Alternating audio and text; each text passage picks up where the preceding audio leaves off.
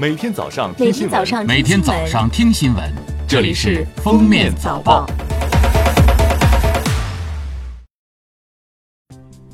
各位听友，早上好！今天是二零一九年十二月二十号，星期五，欢迎大家收听今天的封面早报。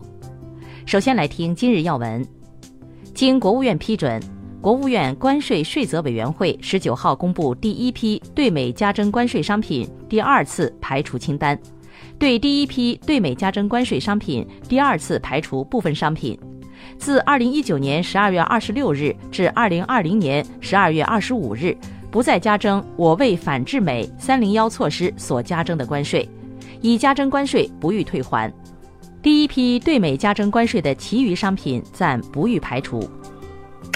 近日，国家发展改革委员会同财政部印发通知，决定明年起降低部分行政事业性收费标准，将摩托车号牌工本费收费标准由原来的每付七十元调整为三十五元。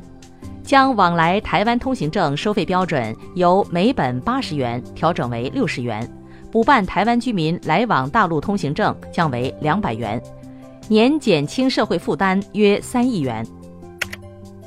中国科学家首次在实验上证实了水结冰过程中临界冰河的存在，并给出了临界冰河的尺寸和过冷温度的关系，从而证实了经典成河理论的预言。研究成果十九号在国际知名学术期刊《自然》在线发表。十九号，工信部发布关于侵害用户权益行为的 APP 第一批通报。截至目前，尚有四十一款 APP 存在违规收集、使用用户个人信息、不合理索取用户权限、为用户账号注销设置障碍等问题，未完成整改。其中包括 QQ、小米金融、闪送、每日优先。真爱网等。人力资源社会保障部数据显示，据初步调查，根治欠薪冬季攻坚行动开展以来，各地共处理欠薪案件六千六百五十四件，共为八点一万名农民工追发工资待遇十点七五亿元，向公安机关移送涉嫌拒不支付劳动报酬罪案件三百五十四件，公安机关立案侦查二百二十件。下面是今日热点事件。据全国扫黄打非办公室消息，截至二零一九年十二月一号，全国扫黄打非办公室举报中心累计受理举报信息二十点九万多条，举报数量较二零一八年上涨百分之六十一。为鼓励广大群众参与举报的积极性，全国扫黄打非办公室按规定加大举报奖励力度，并及时兑现举报奖金。全年分批共向五十六名举报有功的群众发放奖金，合计一百二十一点五四万元。近日，二零一九年十大科学留言终结榜出炉，五 G 基站辐射对人体会产生很大影响，中国高铁辐射严重，长期服用降压药致死，电子烟无毒无害是戒烟的利器，饥饿能够饿死肿瘤等内容上榜。据腾讯公布。二零一九年有三十二款游戏因为技术原因无法接入健康系统，已经强制退市和在退市流程中。腾讯最新的数据显示，健康系统已接入一百一十六款手游和三十一款端游，覆盖了百分之九十八的腾讯游戏活跃用户。启用公安实名校验后，《王者荣耀》十三周岁以下未成年人游戏时长下降约百分之五十九点八。十三周岁以上游戏时长下降百分之四十点三。近日，河南省教育厅公布了二零二零河南高校寒假放假时长排行榜，榜单所涉及四十九所高校，放假时长从近两个月到不足一个月不等。其中，放假时间最长的高校假期竟达五十七天，最短的则仅有二十八天。最后来听国际要闻。由民主党人掌控的美国国会众议院十八号表决通过两项针对总统特朗普的弹劾条款，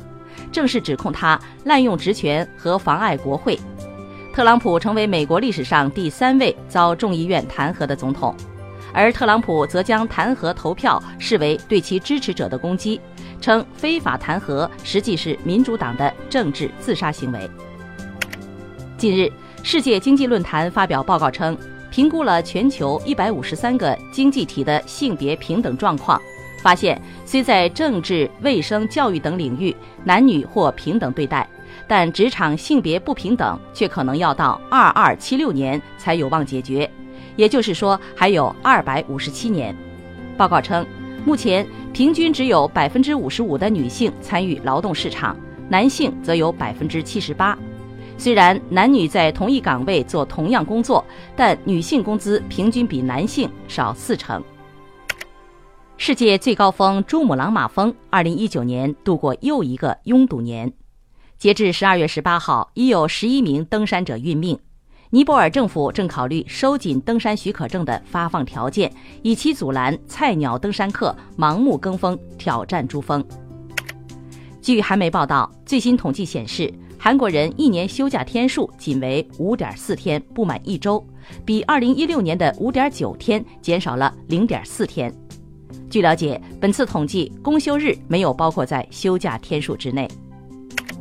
近日，世界上首个机器人雇佣中介公司在以色列成立。这家公司可以为工厂提供由人工智能控制的机器人，让他们来做那些目前由人类所承担的繁重活。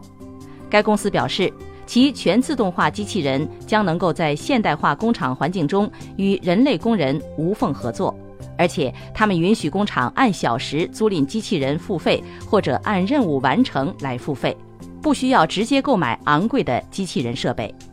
感谢收听今天的封面早报，明天再见。本节目由喜马拉雅和封面新闻联合播出。